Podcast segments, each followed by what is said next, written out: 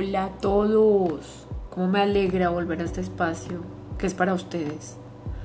Tenemos un 2021 que parece un déjà vu, pero ajá, vamos a darle, vamos a darle. Hoy veremos, como en Blacklist, hoy tengo a alguien a quien quiero mucho, un amigo que me quiere tanto que se dejó convencer de salir un poco de sus estresantes últimos días viviendo en Washington para darme un poco de la visión de transeúnte, de ciudadana, que nacida en un país mucho más pequeño y menos poderoso como el nuestro, fue teletransportada por la vida a este momento histórico. Yo nunca he sido amante de los americanos, ni he querido vivir ahí, lo que no me impide reconocerlos como la primera nación del mundo en términos políticos, económicos, aunque quisiera ver a una Alemania y, y pues sé que China estaba muy adelante antes de todo esto. Lo que tampoco me impide sentir una gran tristeza por la tragedia que están viviendo. Tan seguros siempre, tan armados para evitar invasiones de todo tipo, tan avanzados y con tantos muertos por coronavirus. Eso es ante todo profundamente doloroso.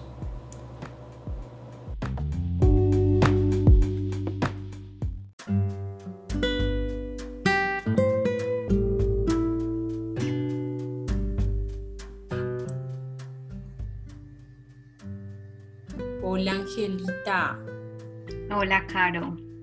¿cómo estás? Muy bien, muy contenta de verte, de escucharte, de hablar contigo. Bueno, yo tengo que contarles a todos que, a todas, que el ángel fue eh, la consejera que nos trajo a esta idea del podcast. Ella muy podcastera y, eh, y bueno, de ella fue la idea. Tengo que agradecerlo públicamente en este momento. No, pero tú eres la que lo está haciendo. Yo encantada de escucharte y encantada con tus podcasts. Bueno, mi ángel bello.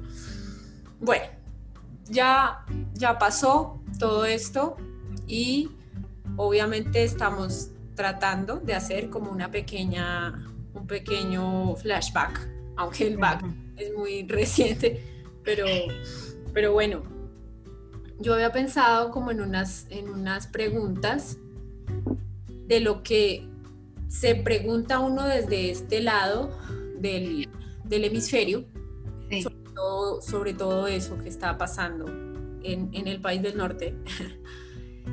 Aquí hay un Caracol, un RCN, un City TV. ¿Cómo es en una nación desarrollada, es la cuna de tantos medios, medios que, que admiramos, que seguimos, que bueno, eh, se sientan todos a almorzar y a comer con los mismos noticieros? Eh, pues yo creo que aquí cambia un poco la dinámica de, de sentarse a ver los noticieros. Eh, pues primero porque hay una oferta muy amplia de canales y pues eh, de medios también dentro de la misma red. Y pues tal vez eso lo, lo conocemos en Colombia porque hemos visto y hemos recibido todos estos, eh, digamos, todas estas alternativas de canales de televisión. En Colombia pues llegaron muchísimos en los noventas y pues ahora estamos a la par, podemos ver em, Sí, todo lo que pasa. todo sí, todos estos noticieros y bueno. Em, pero para ser puntual como con la pregunta, yo creo que em, depende de, de la locación acá en los Estados Unidos, depende también del, de cuál sea la preferencia política. Entonces, pues para las personas, em, digamos, seguidoras del Partido Republicano, no digo todos, pero la mayoría va a estar viendo Fox. Em, para las personas ya como que tienen una inclinación hacia lo demócrata, pues van a elegir otros medios diferentes, que pueden ser CNN o puede ser incluso, por ejemplo, yo vi la transmisión del evento desde, desde, la, desde el canal en YouTube del em, que se llama como el día de inauguración del presidente Joe Biden y está como por el partido eh, demócrata. Entonces el partido demócrata tiene su propio canal en YouTube y ellos ah, hicieron la transmisión. Entonces yo la vi por ahí. Pero creo que eso es. Hay un canal de televisión pública, em, pero no es, digamos que es la misma, tiene como la misma popularidad de Señal Colombia, como que es muy pequeñito el grupo de personas que ve la televisión pública acá. Entonces yo digo que como que no hay como una sola, que hay muchos, pero los fuertes podrían ser CNN y Fox. Ok, o sea, ustedes cuando van a almorzar de la oficina, en el restaurante no está Caracol RCN. Acá y en, eh, no sé, y en el Amazonas y en la costa atlántica, en la carretera, así en la carretera tú vayas por zonas, eh, no sé, zonas que uno no pensaría y que tienen la antena DirecTV, en la casita al lado del río, eh, allá no. Sí, no, no, es, es diferente. De hecho, son muy pocos los televisores que hay en los lugares como en los restaurantes, son muy pocos. Y los que están, los que están allí, están casi siempre en silencio, no tienen como, los tienen como para que se vea una imagen, pero no hay un contenido auditivo como hacia las personas que están en el establecimiento. Entonces, sí, no, no existe como ese referente de noticias en Colombia que, que ya uno se sabe hasta la música de los encabezados y todo eso. Sí, correcto. No, no, es, no es aquí, no pasa así, pasa, sí, es como más, como que la gente elige y cada uno escucha lo que quiere escuchar y cada uno elige y ve lo que quiere ver, un poco así, pero sí, no. Muy distinto, pero muy distinto. sí bastante. Eso cambia mucho. Creo que en el trabajo, por ejemplo, cuando antes de la pandemia las personas se conectan a su teléfono y empiezan a eh, ver una telenovela o una serie o a ver noticias o a lo que sea, como que cada quien elige lo que va a ver y ya. Entonces... Complicado. Bueno, no, no, no, bueno, sí, me lo imagino, pero un poco a futuro acá. O sea, realmente no, no es que no esté pasando, pero sí me lo imagino, no sé cuándo, pero está bien, también.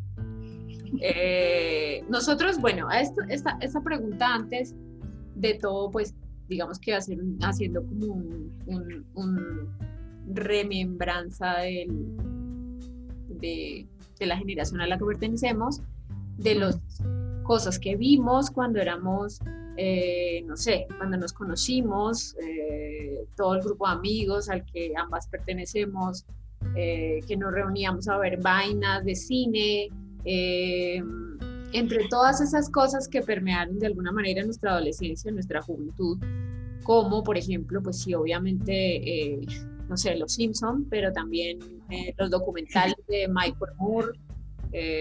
yo me acordaba que estábamos en...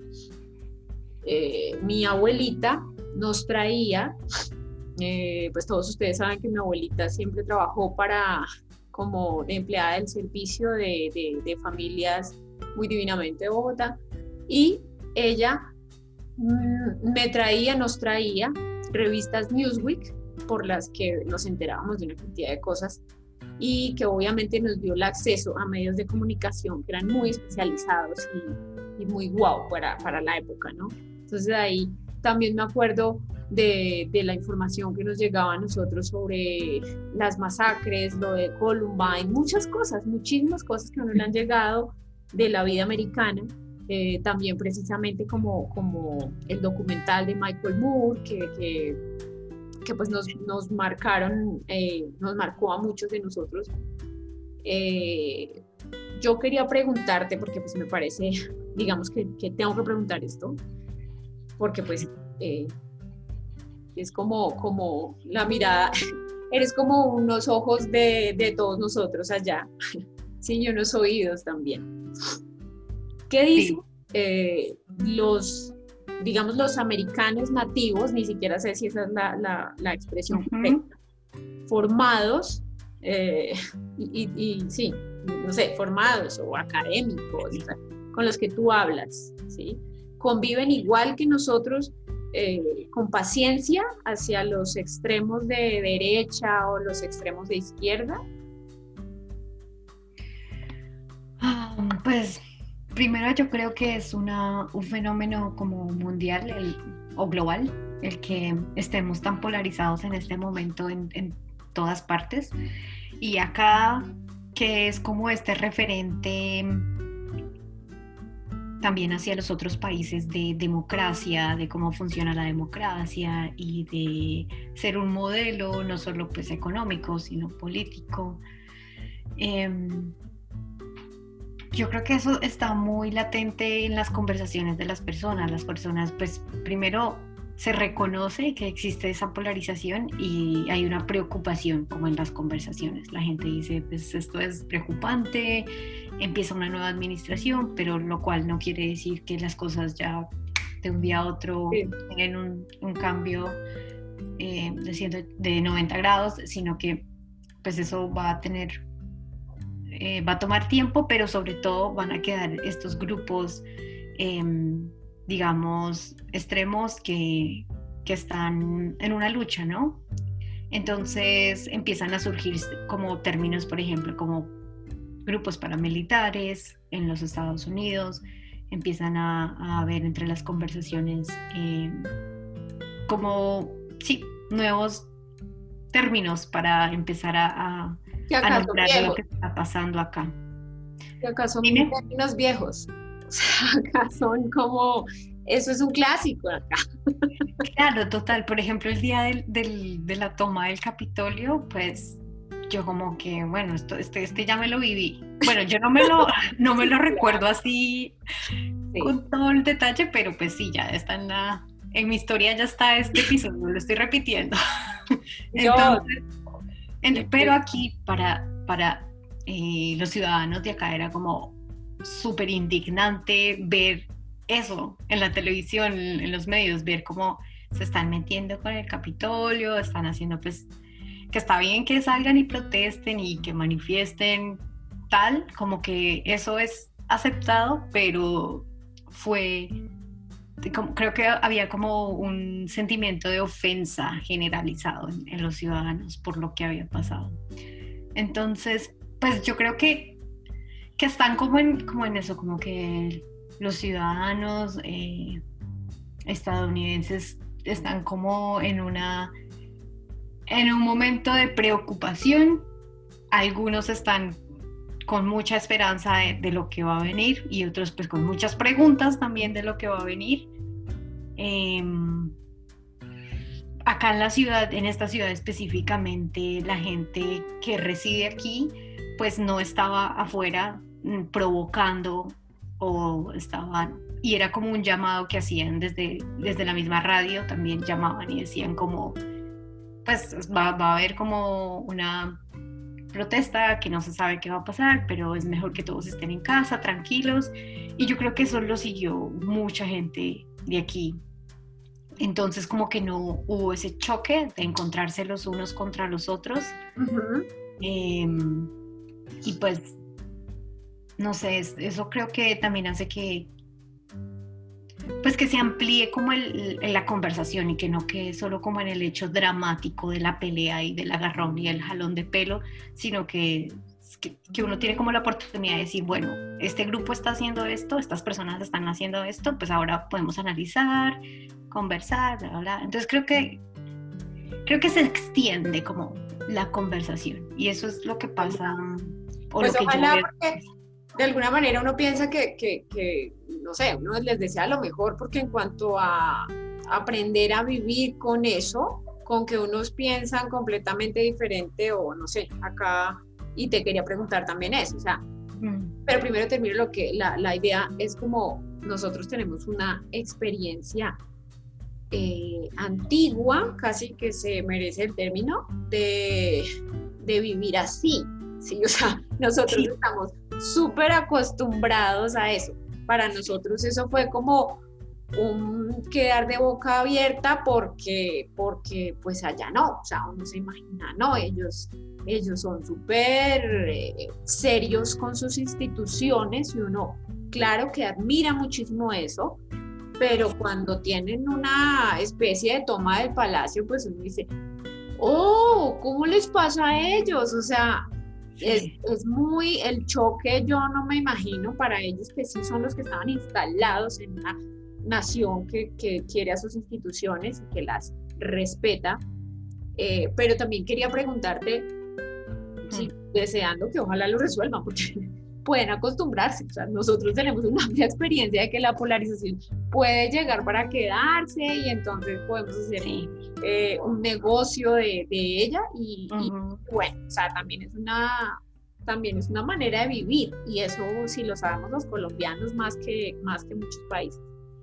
Pero también quería preguntarte, por ejemplo, cuando uno tiene eh, acá el, como en los comentarios de personas de, ciudadanos o escucha o el conocido o el familiar o uno mismo, bueno, etcétera, eh, de, ay, de alguna manera todo eso que se hizo mal, estoy un poco de acuerdo porque eso tenía que hacerse para que, sí, como que estos fenómenos que, que son así como tan abruptos, están de alguna manera en la población permitidos desde, no sé si, si, si sea la expresión correcta, desde el closet, desde debajo de la mesa, desde pasito en la cocina, pero, pero la gente aquí también de alguna manera piensa o, patrocina o apoya o no sé.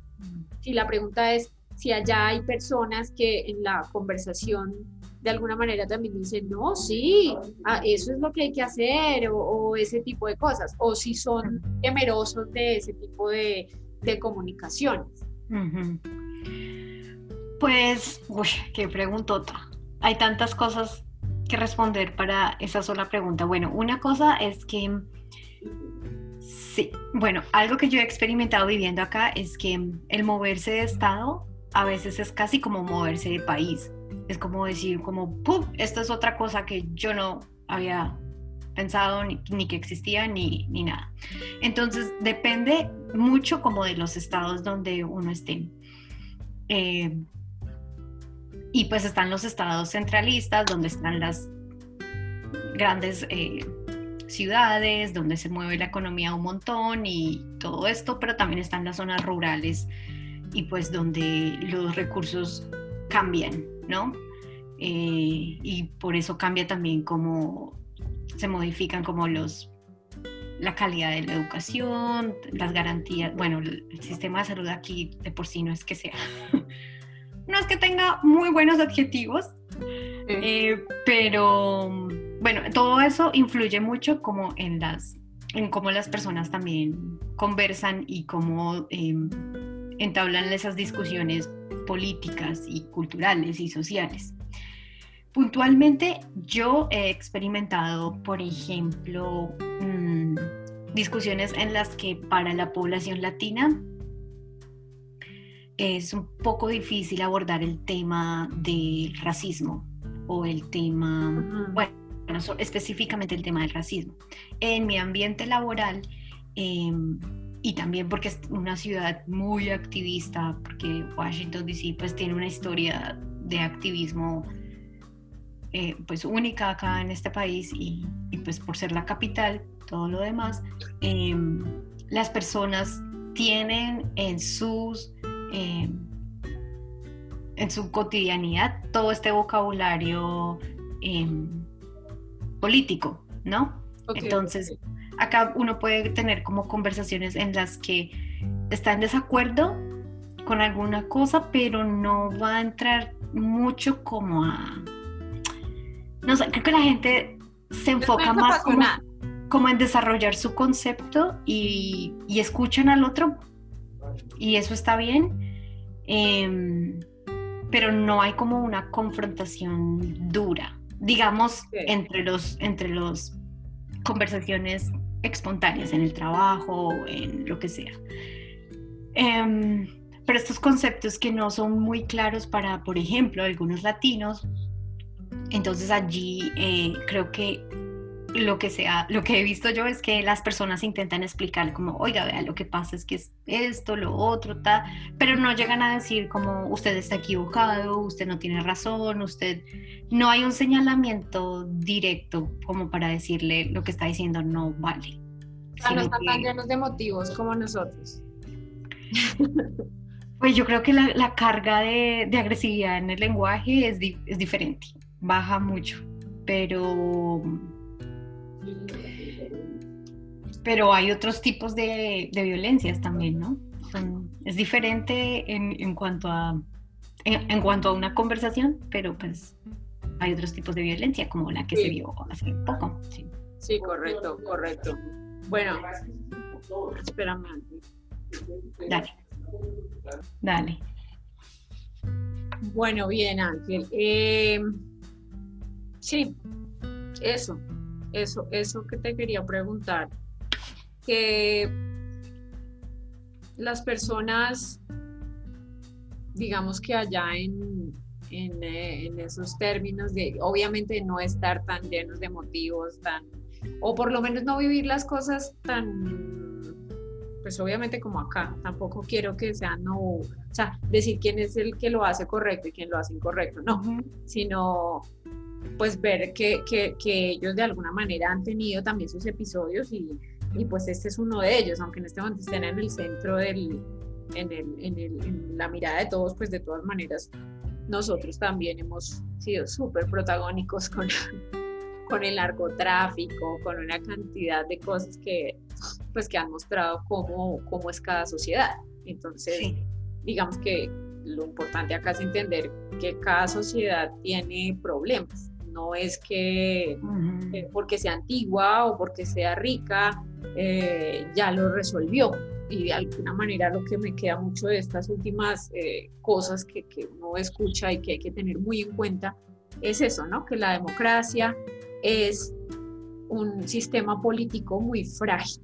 O sea, es muy, muy difícil de mantenerlo, no sé, fuerte por mucho tiempo, casi que parece un organismo se te bajan las defensas, fácilmente te enfermas. Eh, esto no quería nada que ver, nada, no tenía nada que ver con autodefensas, no, no me refiero, se te bajan las defensas y entonces no, no funciona eh, el cuerpo. Llega una pandemia y... Exacto.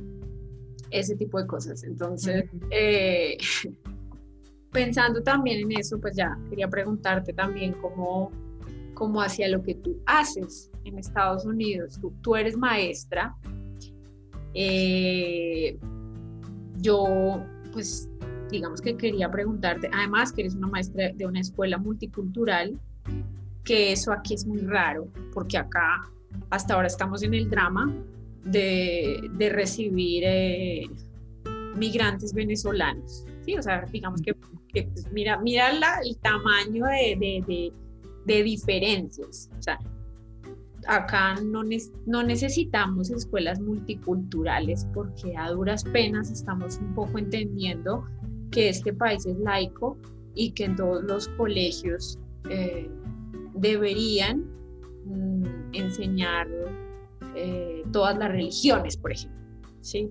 Ahora muchísimo menos pensar en que este viene de este lado y este viene de este otro lado y entonces en este país hay una cultura y en este otro país hay otra y, bueno, no sé, tú me podrás explicar mejor qué, es, enseñar en una escuela multicultural. Pero acá eso, por ejemplo, no es un concepto que exista eh, o, no es una cosa, yo no sé, yo no sé si acá existe, pero realmente no sé qué multicultural fuera el colombiano con el colombiano necesitaríamos aprender. Tal vez sí necesitaríamos entender unos temas eh, con el tema étnico, eh, con el tema afro y eso pues la educación pública se, ha preocupado y me consta y bueno, a todos los que de alguna manera hemos trabajado en docencia nos consta que es una preocupación del Estado colombiano independientemente de su gobierno, pero eh, pues estamos apenas empezando a recibir un, un fenómeno migrante. como pues ahí, hasta ahora estamos empezando en ese, en ese ámbito. Pero con respecto a eso, eh, ¿cómo se mueven las opiniones de los niños allá? ¿sí? Sobre, sobre lo que pasa en la vida adulta de su país. Pues bueno, lo primero es que pues en este país ha llegado históricamente pues población desde todas partes del mundo. Entonces, pues eso hace que como ese concepto de multiculturalidad se pueda vivir porque estamos inmersos en lenguas, religiones, comidas y bueno, y otras y otras cosas más como relacionadas a la cultura. Entonces, o sea, ya de por sí estar como expuesto a toda esa diversidad, pues hace que sea multicultural. Y lo que tú dices eh, sobre, sobre los inmigrantes eh, venezolanos llegando a Colombia, pues es apenas como, como la más reciente, el más reciente impacto que tenemos como de otras personas llegando a Colombia, ¿no? Hay un poquito de, de como de la parte árabe en el norte de Colombia, hay un poquito como de eh, también eh, personas que se movieron desde Europa eh, por las guerras, pero en realidad no fue una población muy, pues, mayor, no, no, no representan como una mayoría. Entonces sí es, es, es muy... Em, muy impactante como venir acá y encontrarse con eso, con la multiculturalidad, porque pues no lo vivimos tan fuerte en Colombia, ¿no? Eh, y acá pues sí se encuentra mucho más toda esa diversidad que ya nombré. Mm, esta ciudad, como ya lo dije anteriormente, es como una ciudad que está como muy con los ojos abiertos y como muy, bueno, yo digo, esta es mi opinión, este es, esto es lo que yo pienso, eh, yo tengo derecho a opinar aquí, allá. Entonces, creo que eh, la población de aquí, pues, están todos como muy pilas en eso, ¿no? Como que eh, cuando sucedió en, en el verano las manifestaciones de Black Lives Matter, entonces como que todo eso estaba como muy como que todos, ¿no? Como que uno veía en las redes las personas sí apoyando, todos como diciendo, sí, esto tenemos que decir, eh, sacaban artículos, posteaban, bla, bla, bla. Las personas acá en las, en las, ¿cómo se llama? En el antejardín de sus casas ponen carteles, ¿no? Entonces aquí uno puede ver carteles como de Black Lives Matter, como en toda la calle, Em, entonces es una ciudad que está como muy ahí, como que en lo que está pasando, en la situación, en la, en la jugada política. Entonces yo creo que em, pues eso tiene una, un impacto como en los niños, o no un impacto, sino que ellos están inmersos en eso, entonces ellos pueden hablar de eso y a veces hacen comentarios como del presidente o de, de su historia como de su cultura.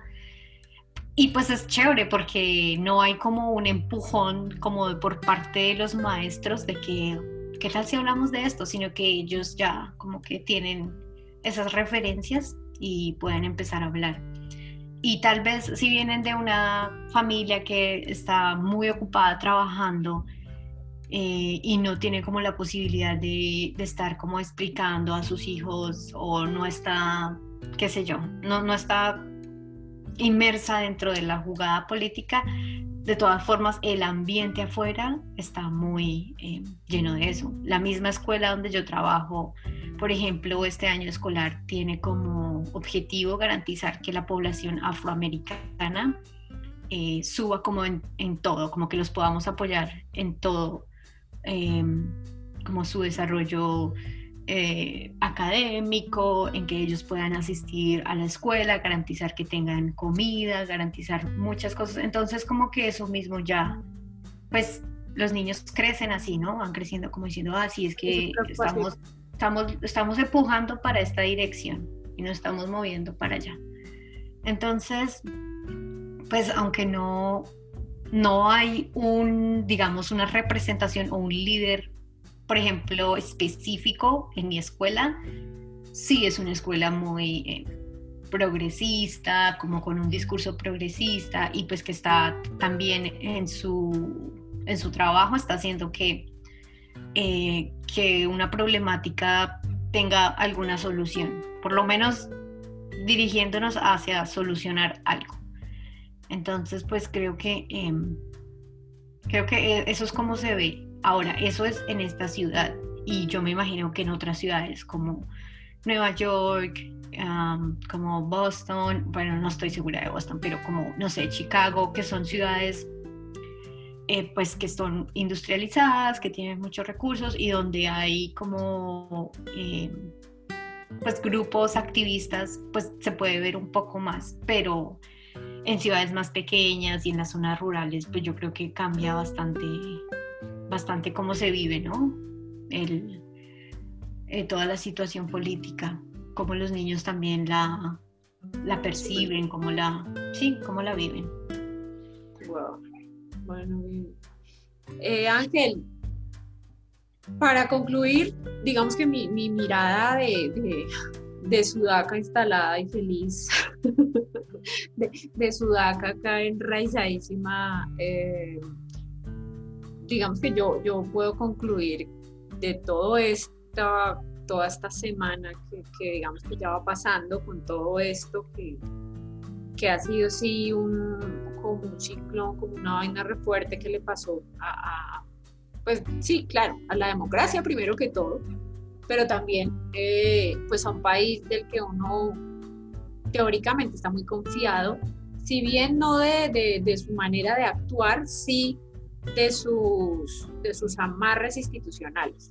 Entonces, eh, yo digamos que por este lado puedo, puedo desear que, que ya se haya un poco acabado al menos uno de los problemas, eh, porque sí es eh, muy complejo lo que sigue en términos de salud, lo que nos está pasando en todo el mundo.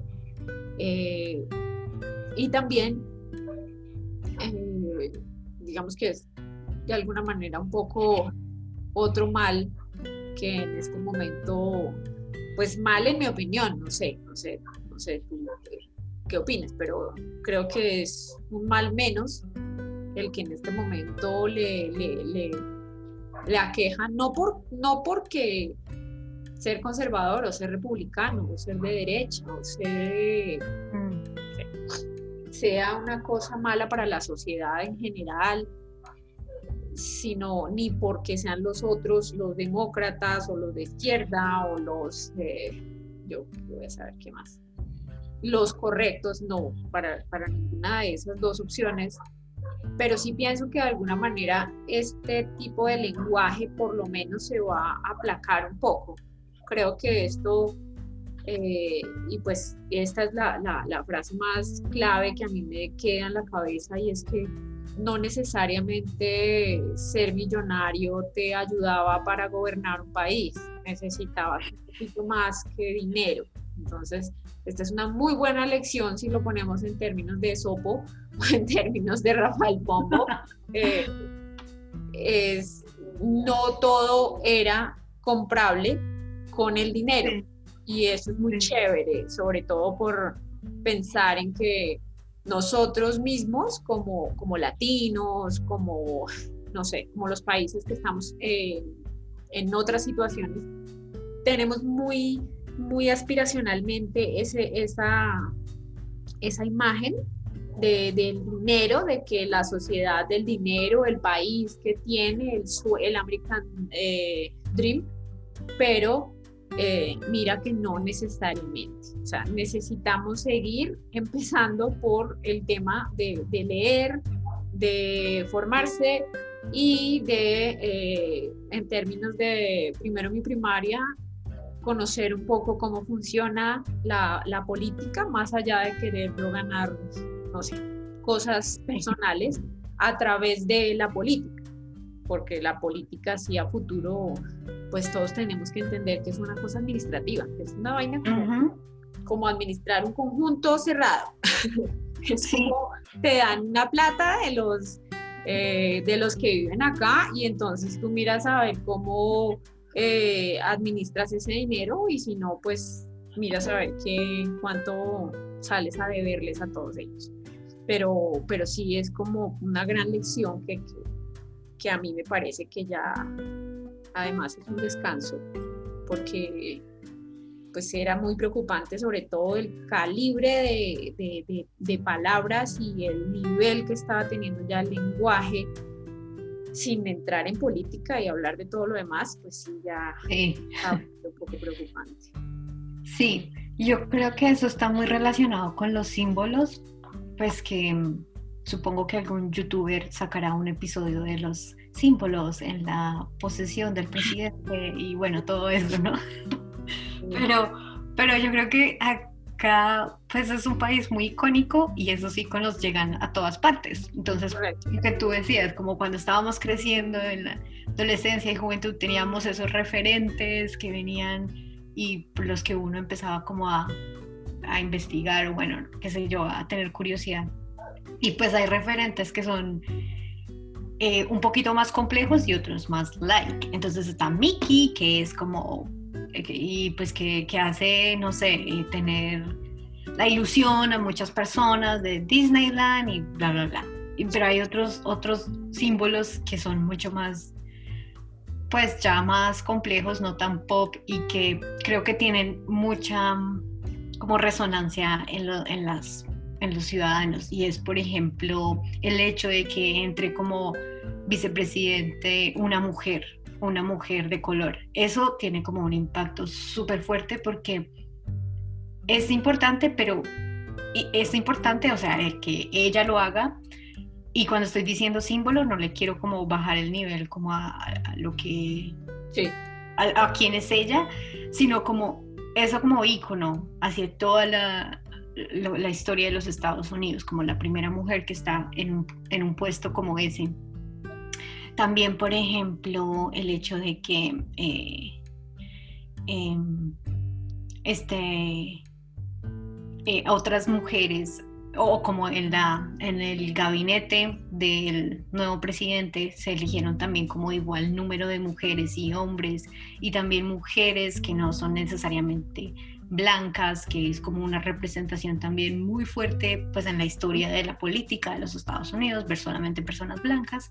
Entonces todo eso tiene un impacto que, que hace a los ciudadanos sentirse de alguna forma representados. Lo cual no quiere decir que vaya a estar, que eso ya garantice el éxito, porque pues como tú dices, la política es una administración y esa administración tiene también pues eso, eso ya es como mi voz, ¿no? Como intereses, así que va a jalar para donde le interese y le convenga más, ¿no? Em, y lo que tú dices como de esta figura millonaria, que no solamente necesitas todas las, todas las lucas para llegar allá y decir, bueno, este soy yo y aquí mando yo. Sí. Em, pues que eso puede suceder, sucedió. es que pueda suceder, sucedió. Puede volver a suceder. puede volver a suceder, temeroso. Eh, pero, pero sí está como esa, pues esas respuestas, esa indagación, no, no indagación, esas em, exigencias de la gente y decir como, venga, pero este señor está ahí, pero vea, vea lo que, vea lo que dice, eh, vea lo que hace con sus eh, pagos de impuestos, vea lo que representa, como, por ejemplo, como el icono de figura de familia, cómo, cómo se veía esa familia, ¿no? Eso que se veía como que, como que, pues sí, ¿no? No, no entendemos. O, siempre fue raro. Bien. Para todos siempre fue raro.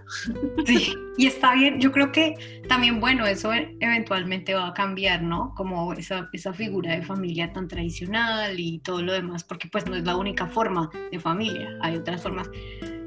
Pero pues eso tiene un impacto como como que la gente quiere ver eso como bien, ¿no? Como decir, bueno, este es el presidente que hable bien, que use las palabras bien, que sepa hablar, que, que sepa tener una conversación o que, que dé un argumento lógico, como que todo eso es muy importante también de ver. Y de alguna forma yo pienso a veces como cuando escucho al líder colombiano, como con sus tendencias no sé, de faranduleras, de parecer chévere y de parecer cool y de todo eso, a veces yo digo, pero no es como para este, o sea, este no hace parte de su trabajo, como que no sé, mm, lo veo un poco fuera de lugar.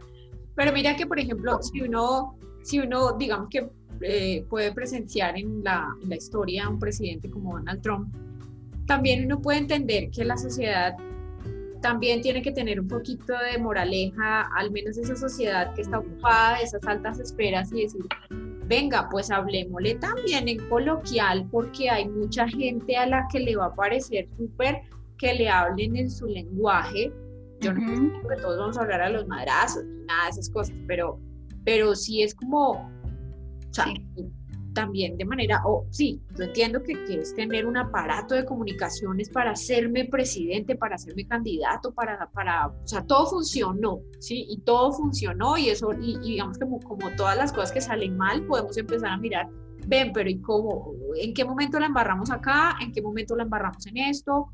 Y bueno, ¿qué lección también para el otro lado es darse cuenta de Oiga, hay que llegarle a la gente normal, sí, yo entiendo, y, y, bien las leyes, y bien las instituciones, y bien el cumplimiento de cosas, y bien la formación, y bien las carreras políticas, y bien las carreras diplomáticas, pero también hay que entender que ahí, eh, si algo tenemos que aprender de las de, lo populoso, de lo populista, de lo popular, de, todas las acepciones de ese término, es eh, que, que funciona, que le llega a la gente y que algo tenemos que aprender de eso. O sea, no solamente con palabras bonitas o con palabras eh, académicas, ya eh, la gente te cree, la gente dile lo que quiere escuchar también, o al menos explícale eh, pues ellos hacen eso, ¿no? Le dicen a la gente lo que quiere oír. Y bueno, eso no es de ayer, ¿no? La, la, la política es una cosa griega y funcionaba, o sea, sigue funcionando hablarle a la gente de cierta manera para que para lograr ciertas cosas. Pero sí, eh, es, es, un llamado también a, a, a, este lado, a los que somos de alguna manera los que pensamos en oye, no, es que hay que tener unas formas y no solamente el, brocha lo va a lograr porque trabajó muy duro y entonces eh, llegó muy alto y ahora tiene con qué y puede poner la mano en la mesa duro. No, pero algo hace ese que le llega a, yo no sé si a los débiles, porque tampoco quiero ponerlo en esos términos, pero, pero le llega a muchas personas, le llega a muchísimas personas ese lenguaje. O sea, de eso ya nos dimos cuenta también. Claro, es como la, esta, esas minorías suman y hacen la mayoría, ¿no? Y, y todos estos, como esos, esos discursos necesitan tener efecto en esas mayorías que van a ir a ejercer pues, su derecho de voto y de elegir. Entonces, yo creo que, y espero, no sé, bueno, es una esperanza utópica, pero la esperanza es que, que puedan, antes de tener que, que, preparar un discurso para que les llegue, es de, de verdad ir y solucionar las, las necesidades y los problemas que ellos tienen, que las, bueno, que tenemos los ciudadanos, no es que yo no esté, no es que yo esté excepta de, de tener algún problema o de estar, porque igual yo represento de alguna forma una, un grupo, bueno, de alguna forma no, de todas las formas representó a los latinos en los Estados Unidos. Entonces, eh, yo creo que pues la, la, esperanza es que una, yo no sé si la administración, porque creo que las, los ciudadanos acá son bueno, y lo repito, como dentro de esta ciudad, son muy como empujar las cosas, a decir, bueno, esto que está pasando acá, ¿qué hubo? Venga, cuénteme, muéstreme, ¿cómo es que estás, cómo es que está haciendo esto? Y necesitamos saber y denos la información y tal. Entonces, yo espero que, que puedan haber como soluciones, que se presenten las soluciones para todas estas, pues para todas las personas suena re utópico y suena muy respuesta de reina, pero eso es como el ideal de, de que una administración llegue y que pueda de verdad eh, ir a hacer algo por, por las personas, por las comunidades y no esperar como para que vayan a ver elecciones y poder decir, ah, como que a estos les gusta esto y les gusta tal, entonces yo les voy a decir esto como para endulzarles el oído. Entonces yo digo, bueno, sí, eh, sí hay que buscar la forma de llegar a, las personas y también no es como que sea eh, en la parte más aristocrática y de la forma más políticamente correcta y sino que de verdad pues se vea la, la acción, que se vea que se que están moviendo las cosas para que las personas, las comunidades puedan tener soluciones a los problemas. Pero pues claro, yo no sé, yo la verdad creo que eso puede pasar, pero no tengo ningún santo de devoción. O sea, puede, puede que pase, puede que algunas cosas mejoren, pueden que otras no y se empeoren, pero yo creo que es que, que mi conclusión es que sí ciudadanos nosotros, los del común, los que estamos trabajando el día a día, los que tenemos, nada, los que estamos fuera, digamos, de, del gabinete eh, del gobierno, somos los que necesitamos, los que necesitamos mover las cosas. Y a veces eso no lo sabemos, pensamos que este, el doctor de allí, la doctora, venga, hágame el favor, ¿será que usted me puede ayudar con esto, con lo otro? Entonces yo creo que hay muchas cosas que nosotros podemos hacer eh, como, como el simple hecho de decir, como el simple hecho de, de sí, de hablar. Entonces... es muy chévere eh, ese ejemplo. Y es muy chévere ese ejemplo, sobre todo para sociedades como la colombiana, porque nosotros, pues sí, definitivamente Washington es un ejemplo.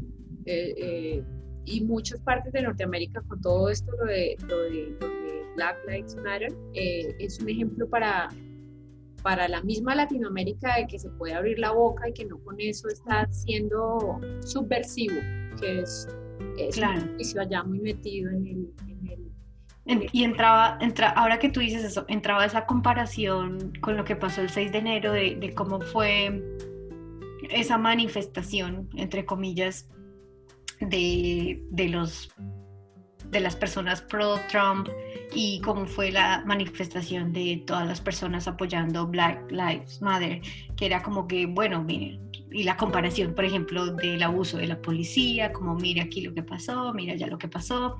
Por ejemplo, habían personas de la comunidad afroamericana que esto fue sorpresa para mí llegando acá a los Estados Unidos y específicamente a Washington Em, saber que, por ejemplo, el 47% de la población acá es afroamericana y en mi referente era una ciudad muy blanca, en mi referente antes de llegar acá. Entonces es como que, bueno, también en los medios se ven cosas, pero hay otras cosas que no se ven. Entonces, e, eso cuando pasó esto, algunas personas de la población afroamericana estaban también como diciendo, vea, vea cómo la policía se enfrenta ante blancos y ante negros. Entonces es como que, como que siempre está muy, muy, ¿cómo decirlo? Como en llama toda la conversación activista, política, siempre está la gente diciendo, opinando. Pero bueno, pueden haber dos cosas. Uno se puede meter en el Twitter y, estar navegando en un océano. Darse todo el tiempo. Todo el tiempo y discusiones y madrazos por aquí, por allá.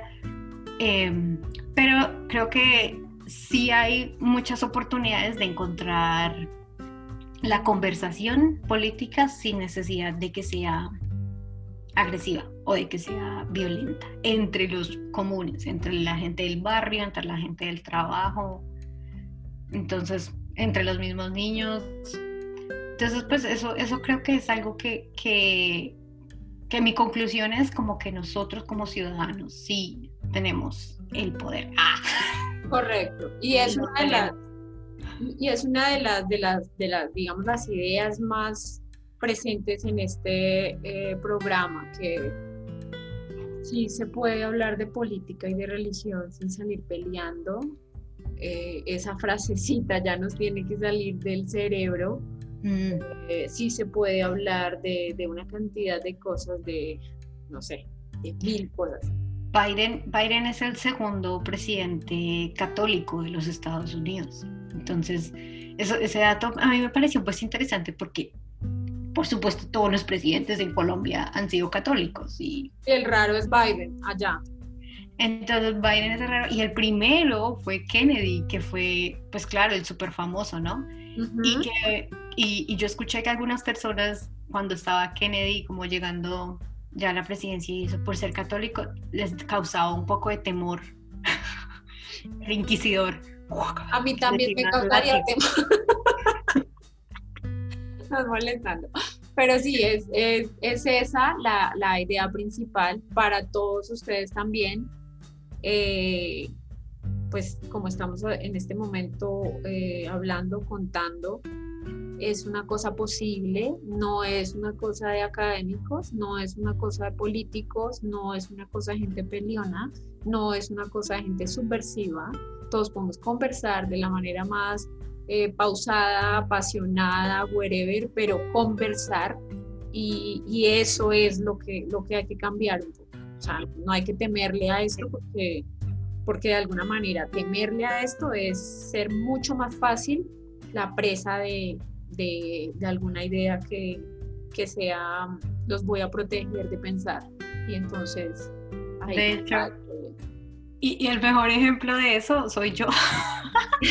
Porque no pensé estar haciendo, teniendo esta discusión o esta conversación de y que estás grabando para hacer el podcast como de política que yo estoy como o sea y, eh, y, bien y Ángel gracias. Eso es esa es la tarea.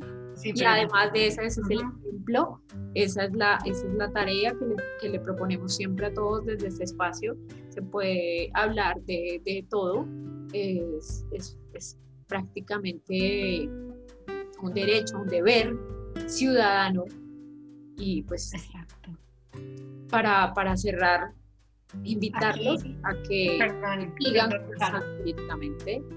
¿Qué te iba a decir que es un derecho ciudadano aquí y en Singapur. Así que... un saludo a los que nos escuchan de Singapur, que los seguimos. los seguimos, los, los oyentes, eh, seguimos buscándolos. Eh, pues sí, Ángel, gracias. Gracias. Y Caro. Gracias. un honor. Muchas gracias por haberme dado la idea de este podcast. Tenemos otro ya, ya conversado contigo y, y bueno. la lista pendiente está muy chévere ese también, entonces bienvenido siempre, bienvenido 2021, como que parezca este ya hubo otra vez, pero ya tenemos unas cosas apuntadas del año pasado, entonces sí. Eh, este año ya no nos va a coger con los pantalones abajo, vamos con toda, mucho ánimo.